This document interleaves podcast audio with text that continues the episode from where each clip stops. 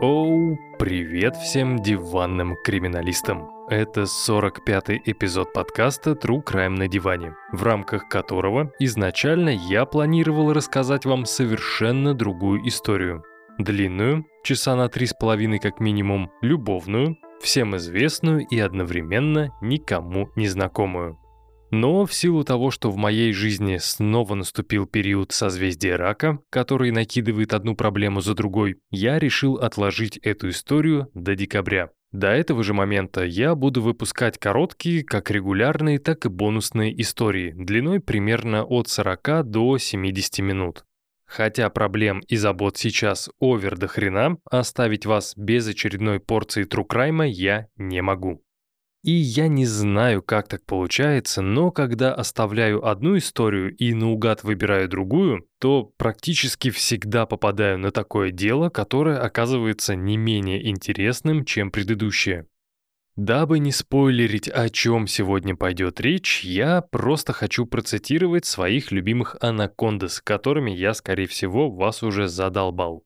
Так вот, в одной из моих любимых песен, которая называется «Слишком», была такая фраза. Древняя мудрость, девиации идут из детства. И сегодня речь пойдет не только о проблемах в воспитании или его отсутствии, но и о том, как мы сами порождаем демонов, разрывающих нас изнутри. И, к сожалению, если этих самых демонов вовремя не запереть в клетку, они начнут контролировать наше сознание, оставляя за собой разрушительные последствия.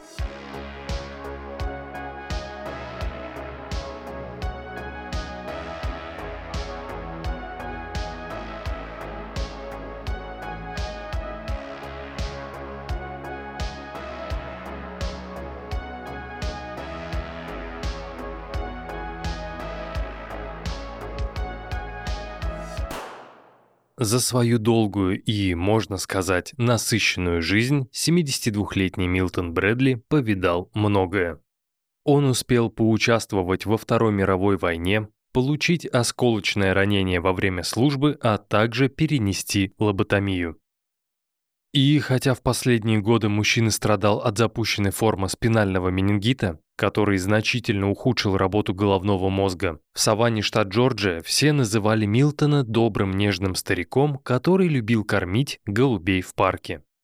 Всю свою жизнь Брэдли старался делать людям добро, будь то защита Родины во время войны или работа в слесарной мастерской. Поэтому, когда в дверь постучалась старость, мужчина решил, что настало время делать то, что хочется и нравится лично ему. Посещать местные гей-бары и заводить знакомства с молодыми привлекательными парнями.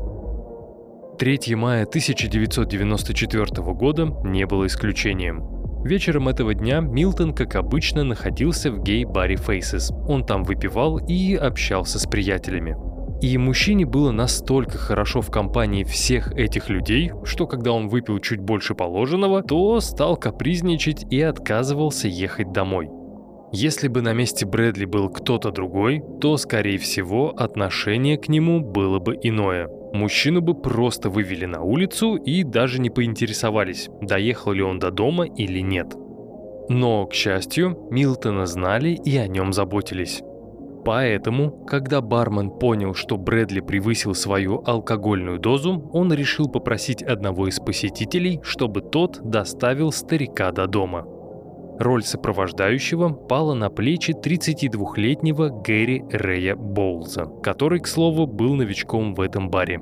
Ранее мужчину здесь никто не видел. И так как Боулс вел себя немного навязчиво и казался нервным, бармен решил, что одним выстрелом сможет убить двух зайцев, грамотно выгнать неприятного посетителя и позаботиться о старике Брэдли. И хотя на первый взгляд новый посетитель казался довольно странным, он с радостью согласился выполнить поручение бармена.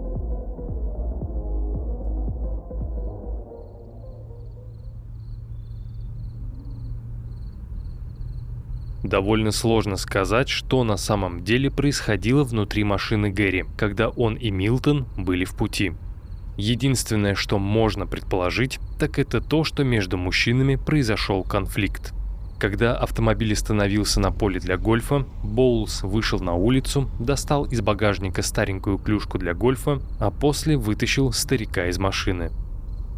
Несколько следующих минут Гэри будет избивать Милтона по голове с такой яростью, что криминалистам не сразу удастся опознать жертву. Лицо погибшего будет больше похоже на красную кашу, Однако следователей ужаснет не то, каким жестоким было данное убийство, а то, что после преступник забил глотку Милтона сухими листьями, травой и грязью.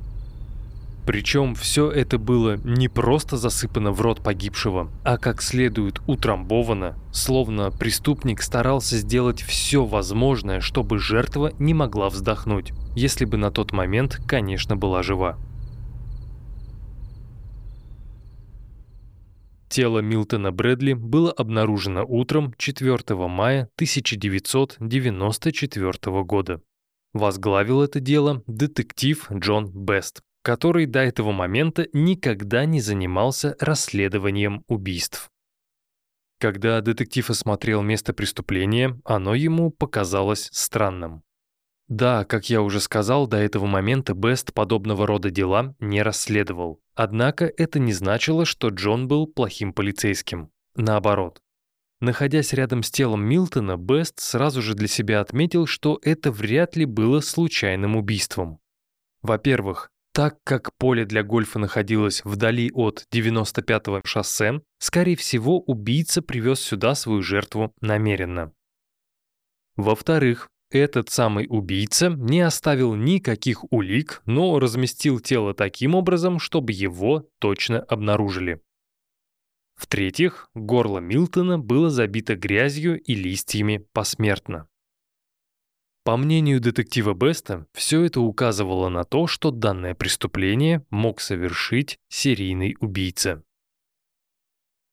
Вернувшись обратно в офис, Джон первым делом обзвонил своих коллег из других полицейских управлений, чтобы выяснить, не было ли у них похожих эпизодов. К сожалению, ни о чем подобном офицеры не знали. Тем не менее, все они пообещали сразу же связаться с Бестом, если на их территории произойдет аналогичное преступление. Убедив себя в том, что Милтон Брэдли точно был жертвой серийного убийцы, детектив начал строить догадки, куда же преступник мог поехать дальше. Ну, а в силу того, что поле для гольфа находилось около трассы I-95, вариантов было немного. Всего лишь два. Убийца мог двинуться либо на север, либо на юг. Ну и как это обычно бывает, остальные, более опытные детективы были на 100% уверены, что Бест просто бредит и никакого серийного убийцы быть не может. Просто какой-то психопат слетел с катушек, ну и в порыве ярости затолкал старику листья в горло. Ох, как же эти люди сильно ошибались. Милтон Брэдли был третьей жертвой Гэри Рэя Боулза который открыл свою охоту всего лишь два месяца назад. Свое первое убийство преступник совершил на юге, в городе Дейтона-Бич в 368 километрах от Саванны. И в тот момент, пока детектив пытался угадать, в какую сторону едет убийца, на север или на юг, Гэри держал курс на северо-запад, в город Атланта, штат Джорджия. Как только Гэри добрался до Атланты, к слову, на угнанной машине, он первым делом отправился в зону, свободную от гетеросексуальности. Для Боуза это было единственное место, где он мог найти себе временное жилье и подзаработать немного денег. Благо, к тому времени во всех средних городах с населением до 500 тысяч жителей уже были такие зоны, где любой гомосексуал мог чувствовать себя в безопасности – Именно в таком месте 8 мая 1994 года Гэри познакомился с 47-летним Алверсоном Картером-младшим. Перекинувшись в шумном баре парой дежурных фраз и найдя основные точки соприкосновения, мужчины приняли решение – поехать в таунхаус Картера. Там можно и поговорить без лишних глаз или ушей, и выпить, и даже заняться оральным ремеслом за небольшую сумму денег. По словам Гэри, когда он уже был готов встать на колени и обслужить своего очередного клиента, тот встал в позу и заявил, что одного минета ему будет мало. Ему нужен полноценный секс. В итоге между ним и Картером завязалась перепалка. Первый говорил, что в его услуги входит только оральный секс и ничего больше, а второй требовал расширенное меню. Так как мужчины были сильно пьяны, Алверсон не сдержался и попытался ударить Гэри по лицу, но промахнулся. После этого, опять же со слов Боулза, он побежал на кухню, вытащил из ящика мясницкий нож и стал обороняться. Причем мужчина оборонялся так упорно, что умудрился воткнуть лезвие ножа в тело Картера целых шесть раз. Как минимум один удар попал точно в сердце. И вот вам забавный момент. Хотя Гэри и утверждал, что данное убийство – это банальная самооборона, После того, как Алверсон упал замертво, Боулс обернул шею жертвы полотенцем и затянул его настолько сильно, что был слышен хруст. После этого убийца накрыл труп несколькими одеялами и подушками, забрал у погибшего деньги, закрыл за собой дверь на ключ и ушел. По идее, Боулс мог спокойно вынести из дома Алверсона все ценные вещи, а потом скинуть их в ломбард. Этих денег ему бы вполне хватило для того, чтобы снять комнату в мотеле и прожить там некоторое время. Однако делать этого Гэри не стал. Вместо всех этих утомительных манипуляций с имуществом, по которым полиция сможет выйти на его след, Боулс решил, что поездка на север подошла к своему логическому концу. Пришло время двинуться туда, откуда все начиналось, в Дейтона-Бич. Причем возвращался Гэри своим любимым способом – автостопом. И спустя пару суток он был уже на месте. После того, как Боулс преодолевает почти 750 километров, он первым делом отправляется в хорошо знакомый ему гей-бар и моментально завязывает общение с 38-летним владельцем круглосуточного магазина. Этого мужчину звали Альберт Моррис. В ходе общения Гэри как бы между строк вбрасывает информацию, что буквально пару часов назад он приехал в Дейтона-Бич в отпуск из округа Колумбия. Хотя на самом деле до этого он был в Джорджии. Также в ходе беседы Гэри сказал, что он ищет временное жилье и готов платить своему потенциальному арендодателю круглосуточным минетом. Вот такая вот простенькая нативная реклама. Я как бы с тобой общаюсь, ничего не прошу, ничего не утверждаю, но вбрасываю информацию, которая тебя точно зацепит. И хотя Альберта данные условия действительно заинтересовали, он решил пригласить Гэри к себе немного на других условиях. Морису нужно было починить крышу в сарае, скосить высокую траву, вычесать и вымыть небольшое стадо коз, ну и просто поддерживать дом в чистоте.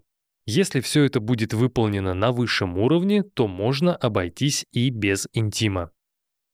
Гэри, конечно же, сразу согласился, однако делать то, что пообещал, он не стал. Даже пару дней спустя все осталось таким же, как и до переезда. Козы грязные, крыша сарая дырявая, а трава не кошена. Будучи максимально спокойным и неконфликтным человеком, Альберт решил не качать права дома, а вместо этого пригласил Гэри в бар, где, собственно, и должен был состояться такой важный разговор. Однако поговорить спокойно не удалось. Как только Альберт поставил своему квартиранту ультиматум, либо ты делаешь то, что обещал, либо сваливаешь, Гэри не выдержал и на глазах у остальных посетителей бара ударил Морриса по лицу. Согласен, со стороны Гэри это было очень грубо. Однако, несмотря на конфликт, мужчины нашли компромисс и отправились вместе домой. Вот только стоило паре, назовем их так, вернуться домой, как конфликт продолжился. Если верить Гэри, то во время этой ссоры Альберт схватил вилку и начал ей угрожать. И так как вилка – это самое смертоносное оружие, против которого не существует никаких способов защиты, Боулс решил воспользоваться стоящей в углу двустволкой. После того, как Гэри дважды выстрелил Альберту в грудь, жизнь последнего оборвалась мгновенно. И если мы все же поверим Боулзу, что таким образом он пытался защититься от смертоносной вилки, то нам придется принять и тот факт, что даже после смерти Моррис все еще был опасен. В противном случае мне непонятно, зачем Гэри ударил труп несколько раз по голове тяжелым предметом. Однако и это еще не все. Последнее, что сделал убийца, это засунул своей жертве тряпку в горло. Так же глубоко, как и в случае с Милтоном Джозефом Брэдли. Вот только если у Милтона Гэри не стал забирать никаких личных вещей и просто оставил труп на поле для гольфа, то в доме Альберта преступник решил задержаться, дабы найти немного денег. И здесь я могу назвать Боулза по-настоящему везучим человеком. В одном из ящиков комода убийца находит бумажник с водительским удостоверением, свидетельством о рождении и карточкой социального обеспечения. Все эти документы принадлежали некоему Тимоти Рональду Уитфилду. Кем был этот человек и почему его документы были у Морриса, неизвестно. Однако Гэри это не волновало. Он просто взял документы и ушел.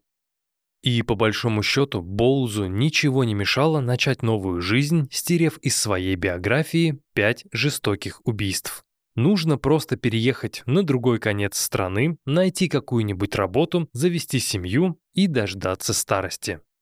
Вот только Гэри это было не нужно, потому что новые документы могли дать ему возможность скрыться от полиции и продолжить убивать от имени неизвестного Тимоти Уитфилда.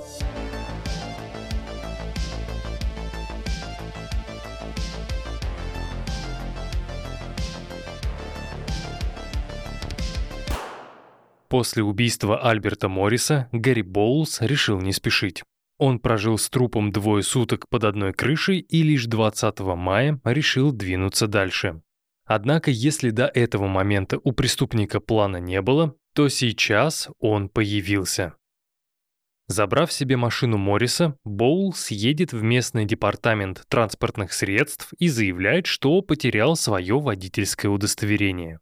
А так как у преступника на руках были свидетельства о рождении и карточка соцобеспечения, спустя несколько минут Гэри выдали новенькие права на имя Тимоти Рональда Уитфилда.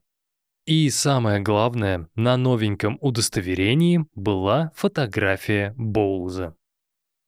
После этой, не побоюсь сказать, гениальной аферы, Гэри отправляется искать свою следующую жертву. На этот раз в соседнем Джексонвилле. Думаю, на тот момент Боулс был уверен, что теперь его никто не поймает, и он сможет спокойно перемещаться по стране, не привлекая к себе внимания.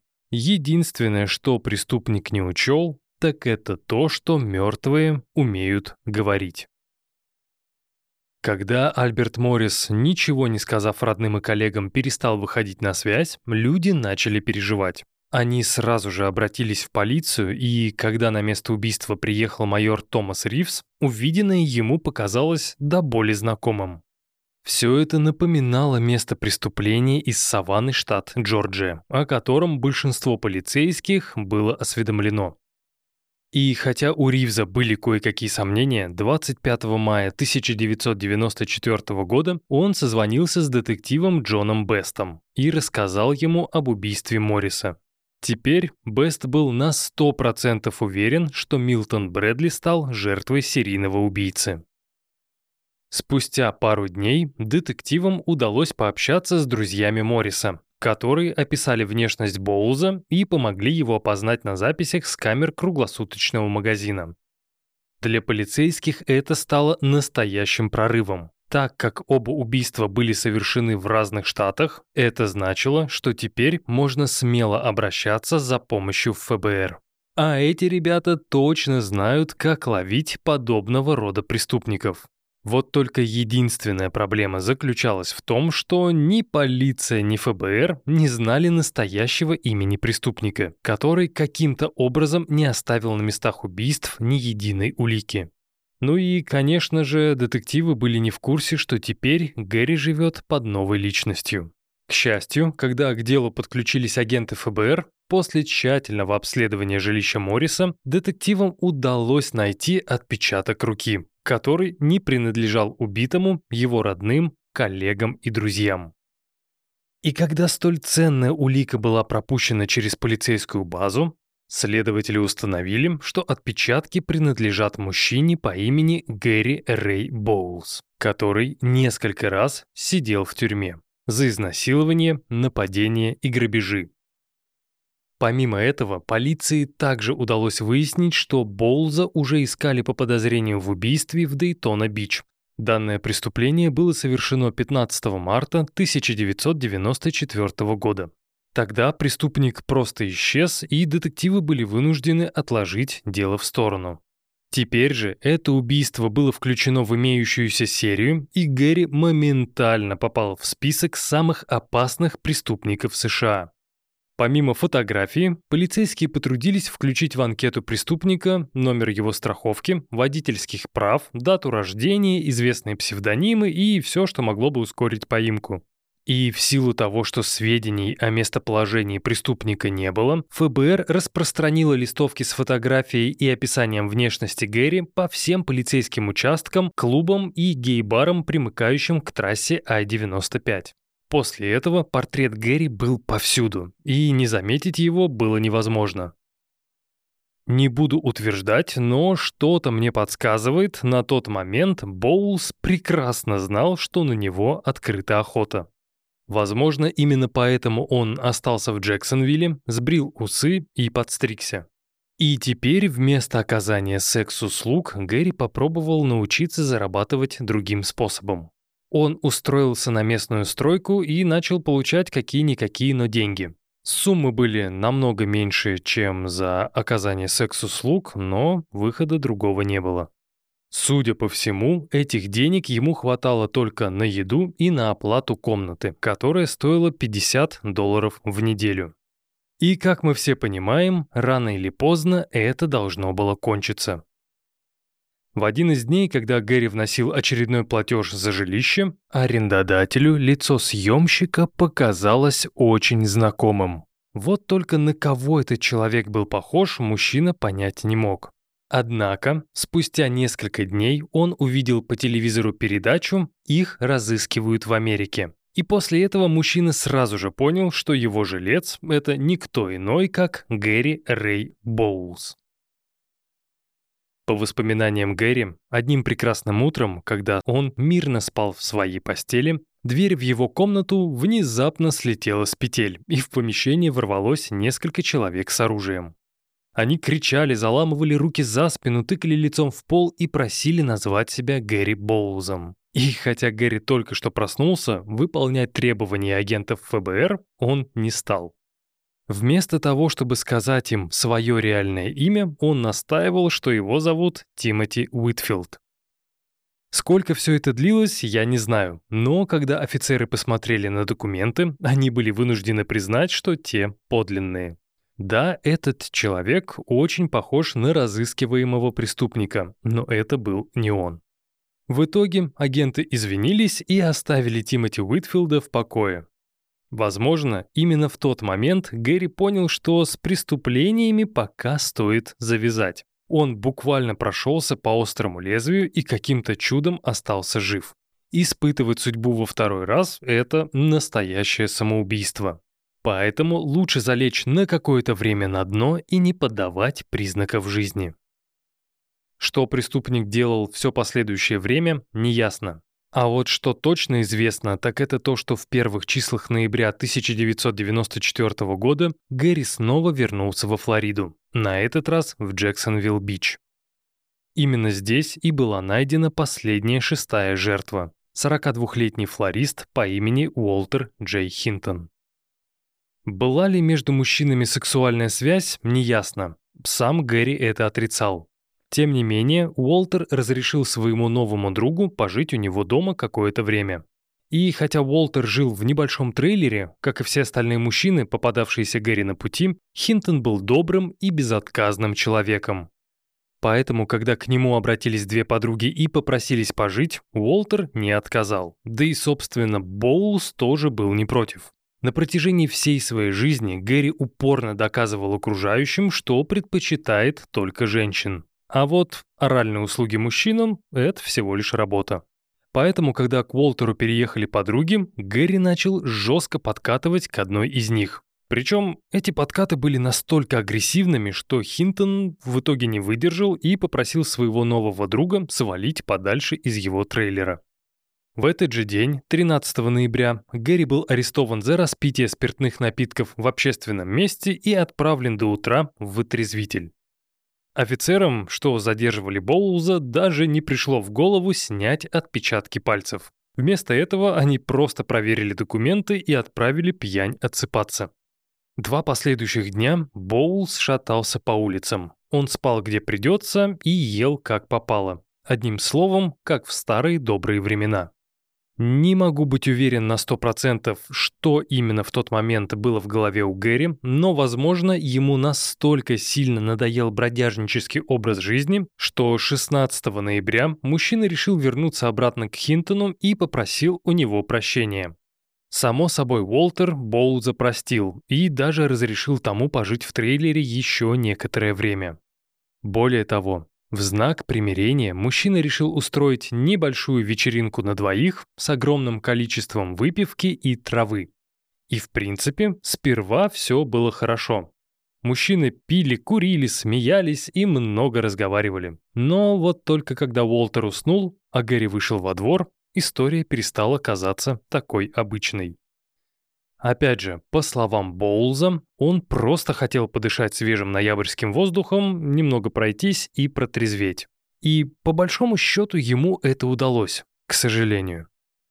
Когда трезвость вернулась, первое, что Гэри увидел, это 20-килограммовый цементный блок, одиноко лежащий на земле. Взяв эту штуку в руки, преступник возвращается в трейлер, подходит к спящему Уолтеру и со всей силы бьет жертву цементным блоком по голове. Хотя удар был очень сильным и даже проломил Хинтону череп, мужчина все еще был жив. На адреналине он попытался повалить Гэри на пол, но, увы, ничего хорошего из этого не вышло. Когда силы кончились, Уолтер был готов принять свою смерть. Пробитый череп, пять сломанных ребер и множественные удары по всему телу. Но и на этом, как вы уже могли догадаться, Гэри не остановился. По старой доброй традиции он до отказа забил глотку погибшего туалетной бумагой, а также тряпкой из ванной комнаты. После этого тело было перемещено в соседнюю комнату, а сам Гэри прожил в трейлере Уолтера еще два дня. И самое сумасшедшее. Боулс умудрился привести домой женщину, которая, конечно же, понятия не имела, что в соседней комнате медленно разлагается тело владельца трейлера. Почему Гэри не остался на подольше, неясно, но 18 ноября он решил снова двинуться в путь. Сняв спокойного наручные часы и забрав ключи от машины, Боулс закрывает за собой дверь, запрыгивает в старенький кадиллак и уезжает прочь. И если в тот момент преступник снова считал, что совершил идеальное убийство, оно таковым не являлось. Когда Гэри закрывал за собой дверь и запирал ее на ключ, он забыл погасить свет. Именно эта деталь показалась сестре Уолтера очень странной. Машины нет, дверь закрыта, свет горит. Когда на место преступления приехал детектив Коллинз и увидел во рту Хинтона красную тряпку, он сразу же понял, кто ответственен за это убийство. Вот только как бы детектив и криминалисты не старались найти на месте преступления улики, связывающие Боулза с убийством Хинтона, у них ничего не получалось. Вместо этого все, что удалось Коллинсу найти, это потрепанную зарплатную квитанцию на имя Тимоти Уитфилда. Кем был этот человек, детектив не знал. Но, к счастью, на том маленьком клочке бумаги было указано название организации. На следующее утро Тимоти Уитфилд был задержан и доставлен в участок для допроса. И хотя арестованный был намного худее и старше, детективам не составило никакого труда определить, что перед ними сидит не Тимоти Уитфилд, а 32-летний Гэри Рэй Боулс. И, кстати, хреново Гэри выглядел лишь потому, что плотно сидел на наркотиках и на алкоголе. Человеком, ответственным за ведение допроса, стал детектив Джон Бест. И это было больше похоже на игру в кошки-мышки. Одержит победу лишь тот, кто умнее и хитрее. Гэри всю дорогу настаивал на том, что его зовут Тимоти Уитфилд, и он вообще никого не убивал. Да, он был знаком с Уолтером Хинтоном и частенько бывал у него дома, иногда даже оставался пожить на несколько дней. В последний раз, когда Тимоти заходил к своему другу, чтобы забрать кое-какие вещи, тот был жив и ни на что не жаловался. Таким образом, Хинтона убил не Тимоти, а кто-то другой. И в какой-то момент могло показаться, что у арестованного просто нет другой истории. Он рассказывает детективу чистую правду. Вот только Джон Бест был другого мнения. Когда Боулс в очередной раз, словно мантру, начал повторять историю про личные вещи и все тому подобное, детектив не выдержал и повышенным тоном сказал, что не верит ни единому слову. На самом деле все было не так, а это зацикленная история, полная чушь.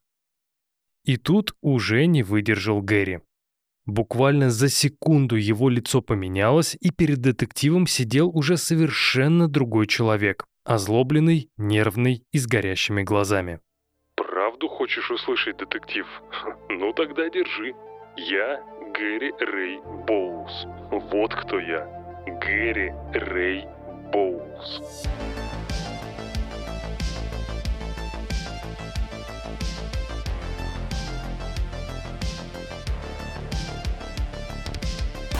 Жизнь Гэри Рэя Боулза не задалась с самого начала с того момента, когда он еще находился в утробе матери. Насколько известно, Уильям Франклин Боулс и Фрэнсис Кэрол Прайс были любящими родителями и с нетерпением ждали, когда их второй ребенок появится на свет. Вот только дождаться рождения Гэри у Уильяма Франклина не получилось. Мужчина скончался за 6 месяцев до этого события. Источники пишут, что всю свою жизнь отец семейства работал на одной из шахт в штате Вирджиния. И, собственно, это мужчину и убило. В 1961 году Уильям умер от черной болезни легких. Она же шахтерские легкие, она же силикоз.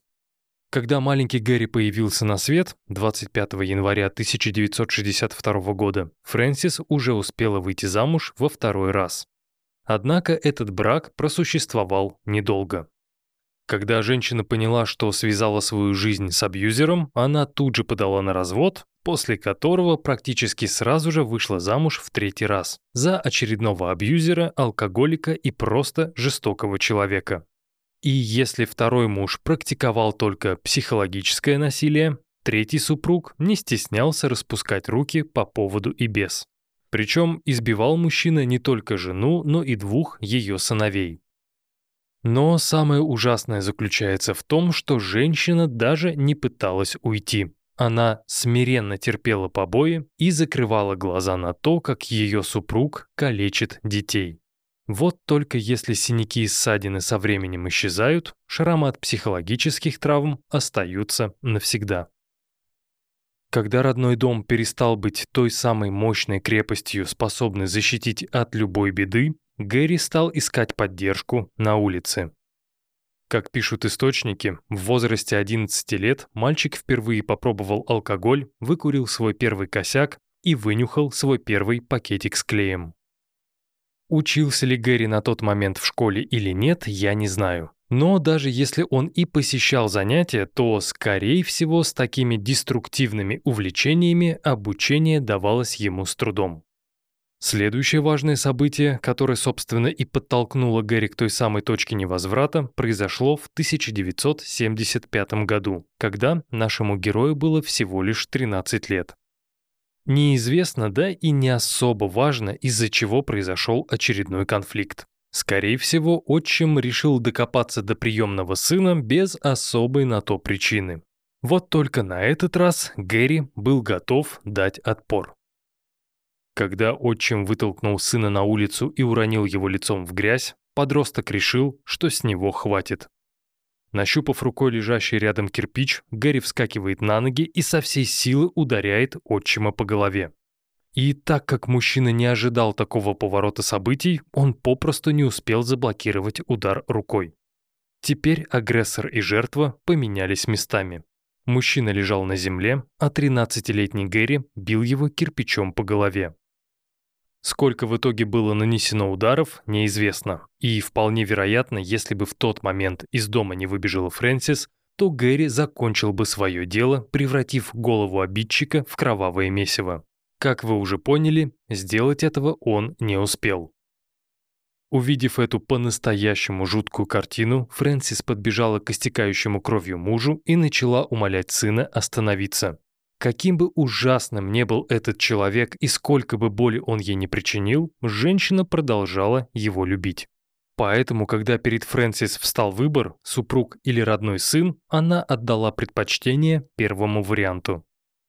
Понимая, что родная мать его только что предала, Гэри молча опускает кирпич на землю, возвращается в дом, собирает все свои немногочисленные вещи в мусорный мешок и уходит, куда глаза глядят. Самый худший сценарий стокгольмского синдрома, когда мать предает собственное чадо. Оказавшись в одиночестве в небольшом городе, Гэри решает убраться из этого места как можно дальше. Туда, где его не достанет ни мать, ни отчим. Именно поэтому Боулс решает поехать в Калифорнию. Из Клифтон-Фордж, штат Вирджиния, в возрасте 13 лет. За 4200 километров в возрасте 13 лет. Ну или 14. Там просто источники пишут разную информацию. Так или иначе, это путешествие точно было не детским. Для него требовались и огромные силы, и немалые деньги. Понятно, что сейчас я могу только предполагать, какой в те годы была стоимость билета на автобус. Но что-то мне подсказывает, путь из Вирджинии в Калифорнию был не из дешевых. Ребенку требовалось пересечь как минимум семь штатов. Как в итоге Гэри это удалось, история умалчивает, но в любом случае до пункта назначения он в конце концов добрался. Причем, насколько я понял, Калифорния была выбрана не случайно. Здесь у Боуза жил друг, с которым он познакомился непонятно как и непонятно где. Интернетов ваших тогда еще не было. Но не суть. Когда Гэри приехал к другу, то попросился пожить у него первое время, и родители мальчика были в принципе не против. Отец даже помог устроиться Боузу на какую-то работу. Напомню, в тот момент ребенку было 13-14 лет. И по-хорошему ему стоило бы пойти в школу. Однако добрый взрослый дядя решил, что Гэри стоит начать работать. И здесь снова наступает тот момент, когда мне хочется задать вопрос в пустоту. Что могло бы измениться, если бы мальчик не перепрыгнул несколько ступеней взросления, а сперва пошел бы учиться, получил высшее образование, ну а уже потом устроился на работу? Возможно, хотя я могу ошибаться, если бы события развивались именно по такому сценарию, то Гэри не получил бы свою главную травму, из-за которой, как мне кажется, он начал убивать. Точно не знаю, как долго Боулс находился в Калифорнии, но когда работа ему надоела, он решил отправиться в очередное путешествие, на этот раз в Луизиану. Очередные 3000 километров. И хотя на этот раз у ребенка были кое-какие деньги, он решил, что тратить их на автобус не стоит. Ведь всегда можно воспользоваться старым добрым автостопом. Когда мальчик приехал в Луизиану и начал планировать новую поездку в неизвестном направлении, он внезапно понял, что те кровно заработанные доллары очень скоро закончатся. Нужно было срочно что-то делать. И обычно в таких случаях говорят фразу типа «к счастью, деньги нашлись практически сразу». Но в контексте сегодняшней истории вынужден эти слова немного перефразировать. К сожалению, Гэри нашел деньги сразу. Когда мальчик поймал очередную попутку и завел с водителем разговор, повествуя о своей тяжелой судьбе, мужчина решил помочь своему попутчику весьма экстравагантным способом. «Я тебе 20 долларов, а ты мне отсасываешь». И в принципе, эта схема стара как мир, но только не в отношении детей.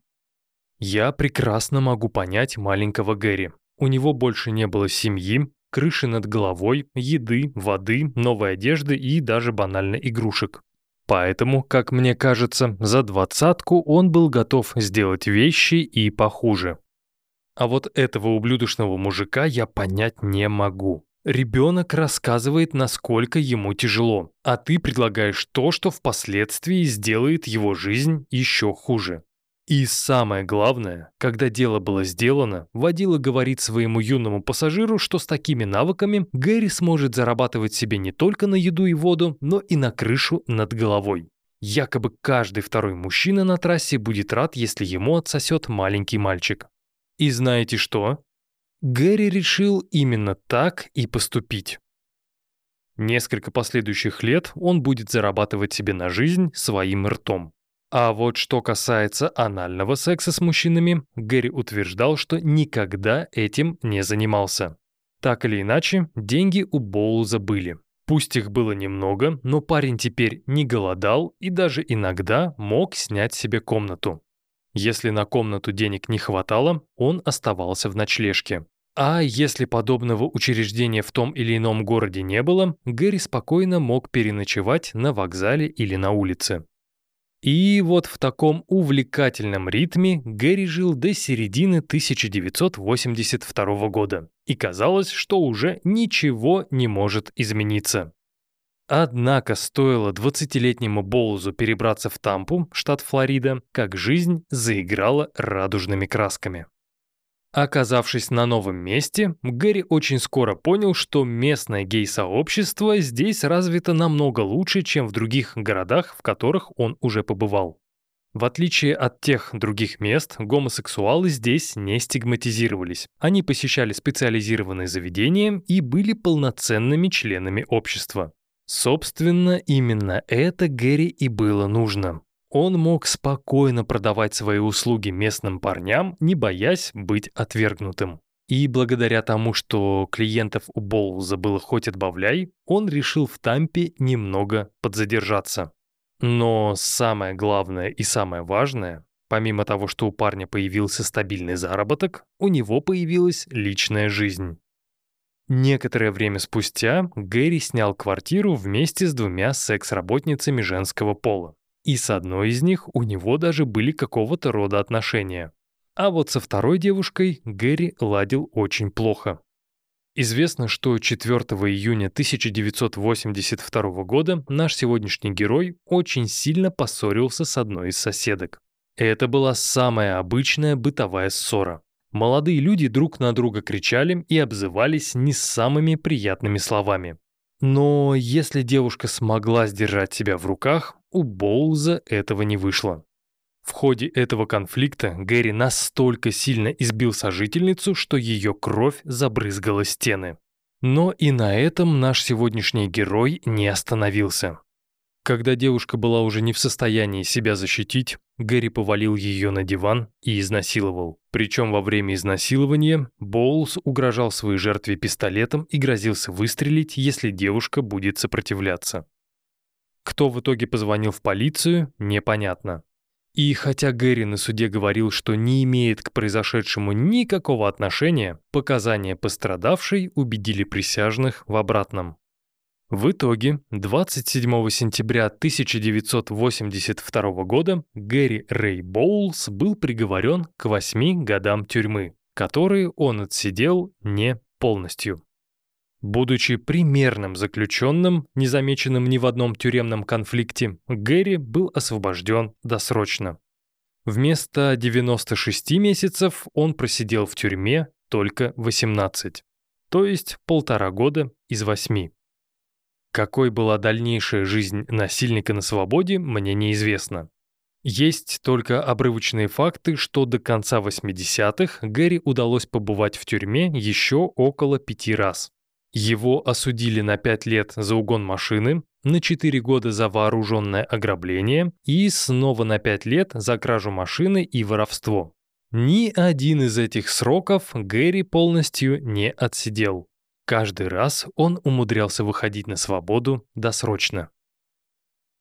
Свой последний срок преступник отсидел в 1993 году. На тот момент ему был 31 год. У него не было ни нормальной работы, ни семьи, ни крыши над головой, ни денег.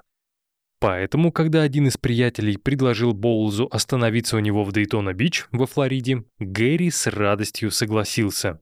Если верить источникам, то первое время после переезда Боулс действительно старался найти работу. Вот только надолго задержаться на одном месте ему мешала судимость, а точнее судимости. Плюс ко всему, Гэри все еще находился на испытательном сроке и должен был постоянно отмечаться в полиции. И самое интересное, одним из условий УДО был запрет на употребление наркотиков и алкоголя. И этот запрет Гэри, конечно же, игнорировал.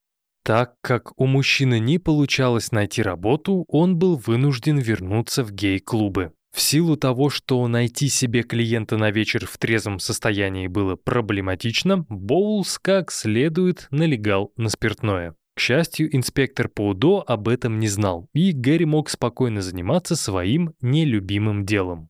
Почему я считаю, что Гэри не нравилось то, что он делает, я расскажу в конце. А пока давайте вернемся в 1994 год, в котором в жизни Гэри произошло очень важное событие. На тот момент Боулс продолжал жить вместе со своим другом в Дейтона-Бич, и та квартира, которую делили мужчины на двоих, располагалась рядом с одним популярным рестораном. Уж не знаю, как часто Гэри посещал это заведение и был ли он вообще его клиентом, но в один прекрасный день ему удалось познакомиться с женщиной по имени Мэри Лонг, которая, собственно, работала в этом самом ресторане. Сколько Мэри было лет, я не узнал, но источники пишут, что женщина была намного старше Гэри. Но это на самом деле не так уж и важно. Тем более возраст Боуза не смутил. И после пары-тройки романтических свиданий пара решила, что пора начинать жить вместе. А еще некоторое время спустя Мэри узнала, что беременна. И вот по логике вещей на тот момент Гэри нужно было перечеркнуть прошлое жирным крестом и начать новую счастливую жизнь. Дом, семья, полноценная работа и все в таком духе. Однако наш герой решил, как в старом добром мультике, что и так сойдет. Поэтому он решил оставить все как есть. И первое время, что довольно странно, Мэри не задавала отцу своего будущего ребенка никаких вопросов. Вот только в один прекрасный вечер, когда Гэри вернулся домой со своей так называемой работы, он обнаружил, что его возлюбленная ушла. Ни записки, ни прощального слова. Мэри просто собрала все свои вещи и исчезла. Оказавшись в полном одиночестве, Гэри начал думать. Мыслей было так много, что голова была готова разорваться. Пока Гэри жил с Мэри, у них был на двоих какой-никакой, но семейный бюджет. А теперь, когда возлюбленная ушла, денег стало в два раза меньше. Следовательно, о съемной квартире можно забыть. Теперь Гэри будет вынужден вернуться на улицу или искать того, кто смог бы его приютить. Но это, если можно так выразиться, были технические моменты. Больше всего нашего героя интересовало то, почему Мэри решила его оставить и даже не сообщила, куда она ушла. На тот момент, на этот счет, в голове Гэри была лишь одна мысль. Скорее всего, кто-то из его ночных клиентов приревновал и решил рассказать всю правду будущей жене. На самом деле так это или нет, я не знаю, но в данном случае меня поражает другой момент. Гэри был вором и насильником, несколько раз сидел в тюрьме, зарабатывал на жизнь минетами, пил спиртное в огромном количестве и употреблял наркотики. И все это ему казалось нормальным, не выходящим за рамки. Таким образом, виновным в том, что Мэри ушла, был не Гэри, а кто-то другой. Тот неизвестный мифический человек, рассказавший его женщине всю или часть правды. Смею даже предположить, что именно в тот момент, сидя в пустой квартире, Гэри понял одну простую вещь. Его жизнь разрушили гомосексуалы. Они отобрали возлюбленную и еще не родившегося ребенка. Ну и, собственно, выяснять причину исчезновения Боулс не стал. Вместо этого он затаил обиду на геев. Но вот в чем была проблема. Гомосексуалы Гэри были нужны. Именно они являлись его единственным источником дохода. Поэтому ненависть ненавистью, но кушать и иметь крышу над головой хотелось больше. Примерно в начале второй недели марта 1994 года в одном из баров Гэри знакомится с 59-летним страховым агентом по имени Джон Харди Робертс. Мужчины сразу же нашли общий язык, и спустя некоторое время Джон предложил Гэри очень выгодную сделку. Боул смог остановиться у Робертса в обмен на интим. Если верить Боузу, то 14 марта их отношения с Джоном внезапно натянулись. Последний решил, что хочет от своего сожителя намного больше, чем просто оральный секс. Робертс якобы настаивал на отношениях с полноценным интимом. А вот Гэри это было не нужно. Он все еще любил Мэри и никак не мог ее забыть. Поэтому, когда Джон поставил ультиматум «или я, или она», мужчины очень сильно поссорились. И хотя Робертс спустя некоторое время остыл, Боузу потушить свой гнев не удалось. Ярость бурлила в нем весь вечер и была готова выплеснуться наружу. Спустя несколько часов, когда конфликт был исчерпан, Джон Робертс решил немного расслабиться и посмотреть телевизор. В знак примирения он даже предложил Гэри сесть рядом на диван. Вот только стоило Боулзу приблизиться к своему сожителю, как гнев снова начал бурлить у него внутри. Не в силах побороть свою ярость, Гэри поднимает светильник, стоявший на тумбочке около дивана, и со всей силы ударяет его металлическим основанием по голове Джона. Удар оказался настолько мощным, что Джон слетел с дивана, а его кровь забрызгала журнальный столик. И хотя череп Робертса был проломлен, он все еще оставался в сознании и даже пытался закрыться от кулаков Гэри, которые беспощадно молотили голову. К сожалению, как бы Джон Харди не цеплялся за свою жизнь, желание Гэри убить было сильней. Однако сколько бы Гэри не бил свою жертву по лицу, та продолжала дышать, издавая хриплые гортанные звуки. Не знаю, было ли это катализатором следующих действий или нет, но после всех этих избиений Гэри решил засунуть в глотку Джона лежащую рядом тряпку. И теперь 59-летний Джон Харди Робертс был наконец-то мертв. А это значило, что деньги и машина ему больше не нужны. Именно так Гэри и подумал. Вот только чего преступник не знал, так это того, что у Джона очень подозрительные соседи. Я бы даже сказал слишком. Если максимально коротко, то все тем же вечером одному соседу показалось странным, что машина Робертса пропала, а свет дома горит. В итоге мужчина вызвал полицию, и офицеры зафиксировали факт убийства.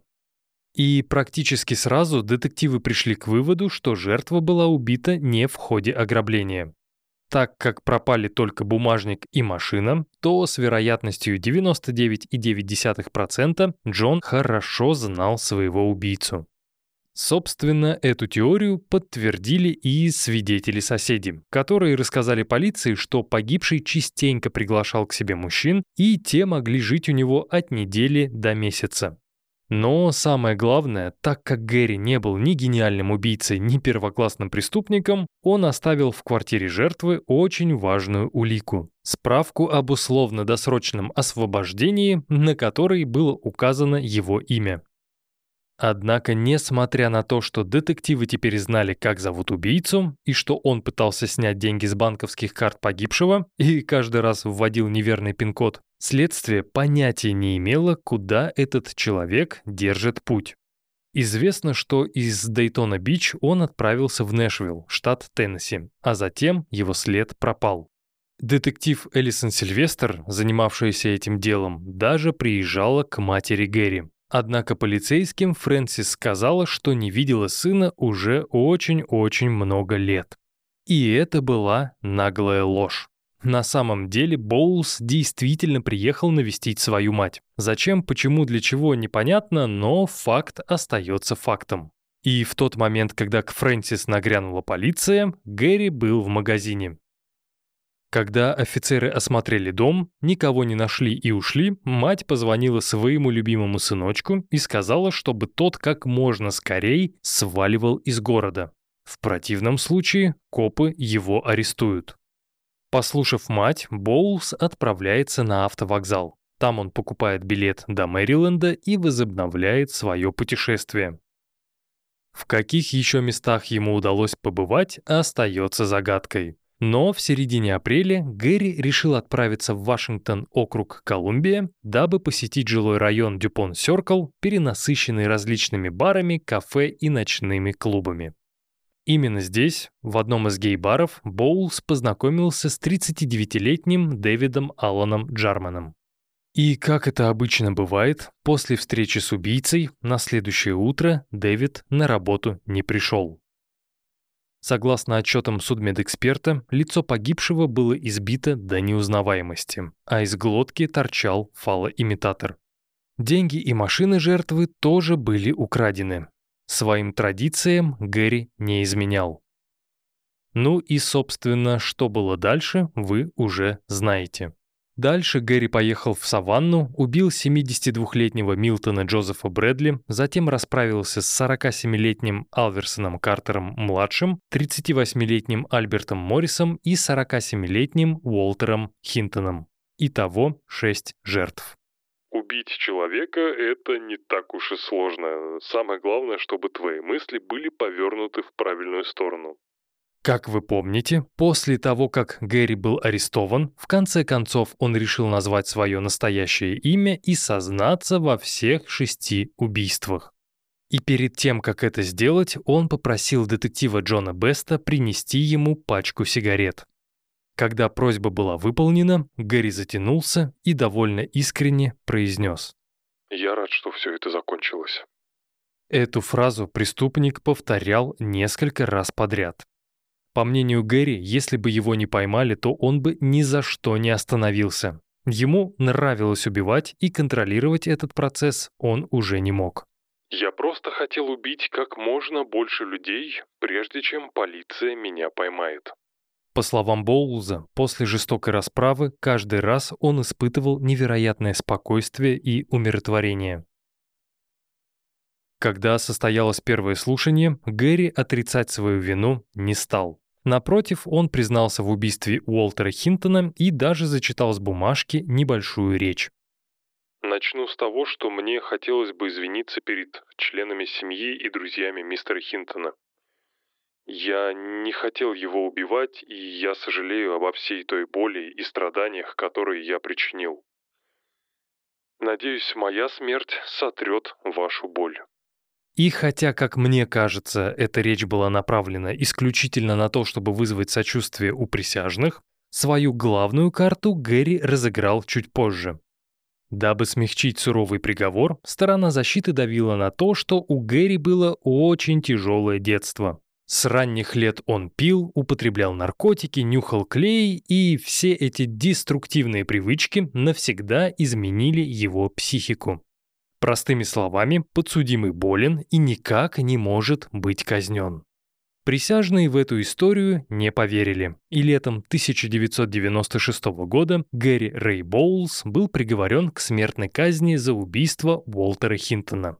В следующем году Боулс признал себя виновным в еще двух убийствах и тоже был приговорен к смертной казни. Однако уже в 1998 году все три смертных приговора были отменены Верховным судом Флориды. Адвокатам удалось каким-то образом доказать, что и судья, и присяжные предвзято относились к гомосексуалам, что, собственно, и стало причиной такого сурового приговора. К счастью, в 1999 году, то есть год спустя, присяжные в очередной раз признали Боулза виновным, и он был вынужден вернуться обратно в камеру смертников 1,8 на 2,7 метров.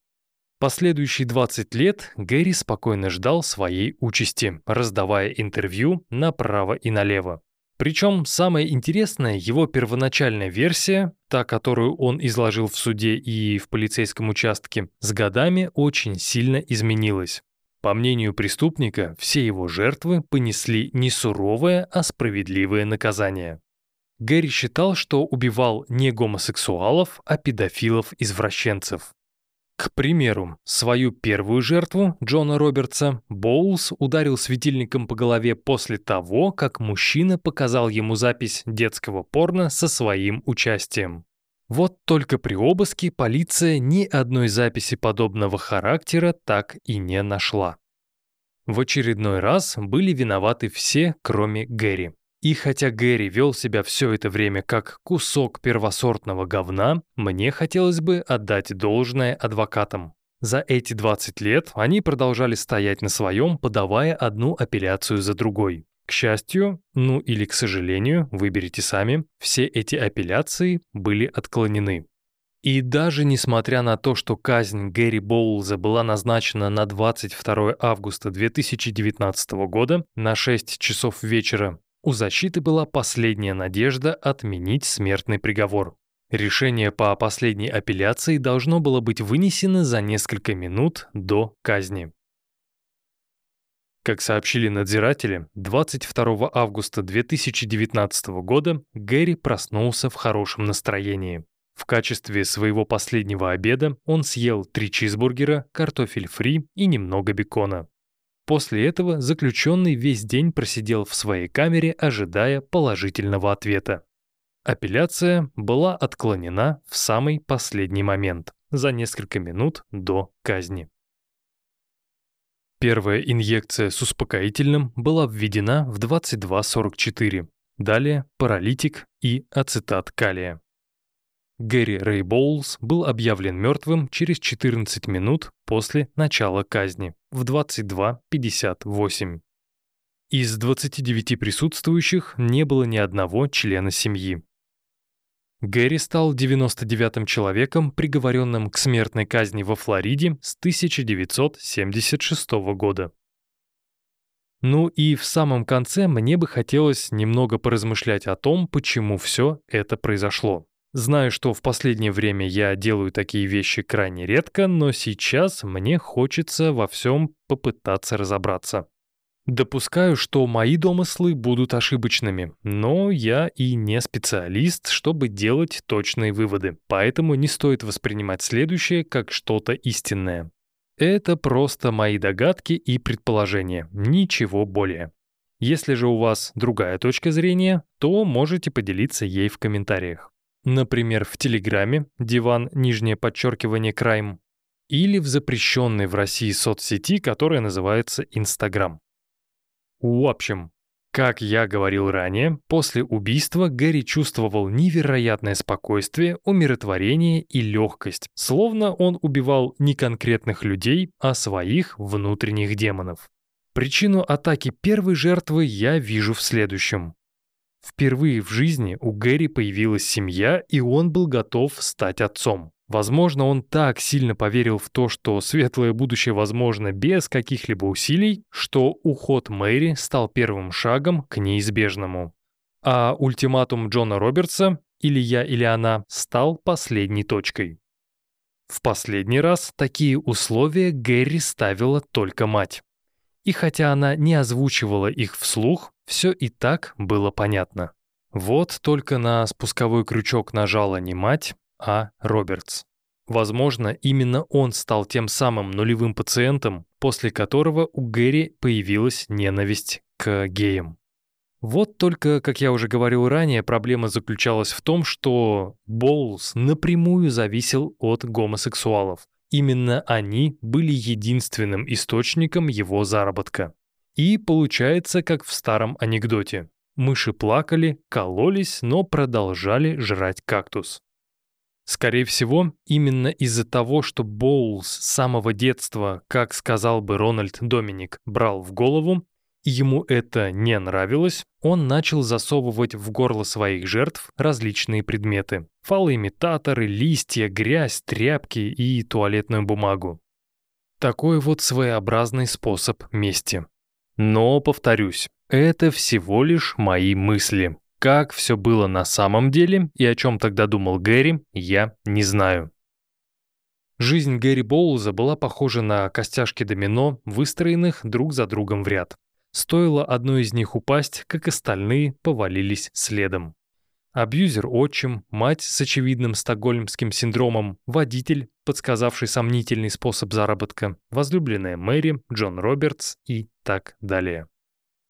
И с одной стороны, Гэри жертва и заложник обстоятельств. Но с другой стороны, после того, как первая костяшка домино упала, он был тем человеком, кто позволил упасть остальным. Поэтому тот приговор, который Боулзу вынесли присяжные, я считаю более чем справедливым и заслуженным. Решил стать олицетворением ультранасилия? Тогда будь готов ответить за это собственной жизнью. О, дорогие диванные криминалисты! Я выражаю вам огромную благодарность за то, что дослушали эту историю до конца. И несмотря на то, что эти слова я повторяю из выпуска в выпуск, мне действительно приятно знать, что вы дослушиваете истории до конца. Надеюсь, у меня получилось немного вас отвлечь от имеющихся проблем, забот и пугающей реальности. Хочется верить, что да. Прощаться я с вами не буду, а лишь скажу, что услышимся в конце месяца на волнах бонусного выпуска, ну или же в 15 числах сентября.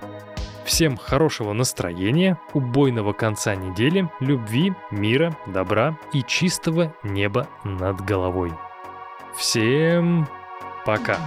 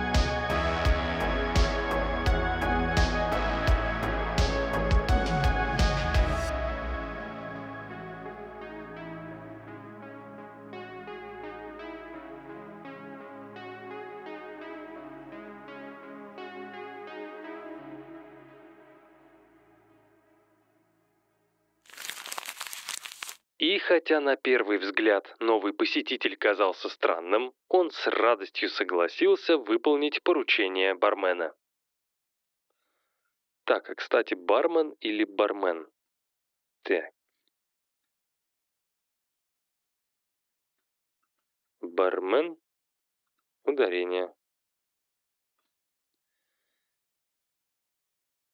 Залезняк утверждает, что единственное правильное ударение в слове Бармен – ударение на первый слог.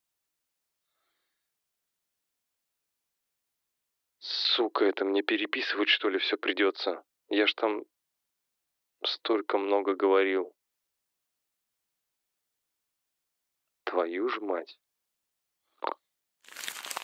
И по большому счету, Боузу ничего не мешало начать новую жизнь. Вы бы только знали, как тяжело мне дается произношение этой фамилии. Боузу. У меня складывается такое впечатление, что я 50% букв из этого слова вообще не произношу. У меня во рту какая-то каша.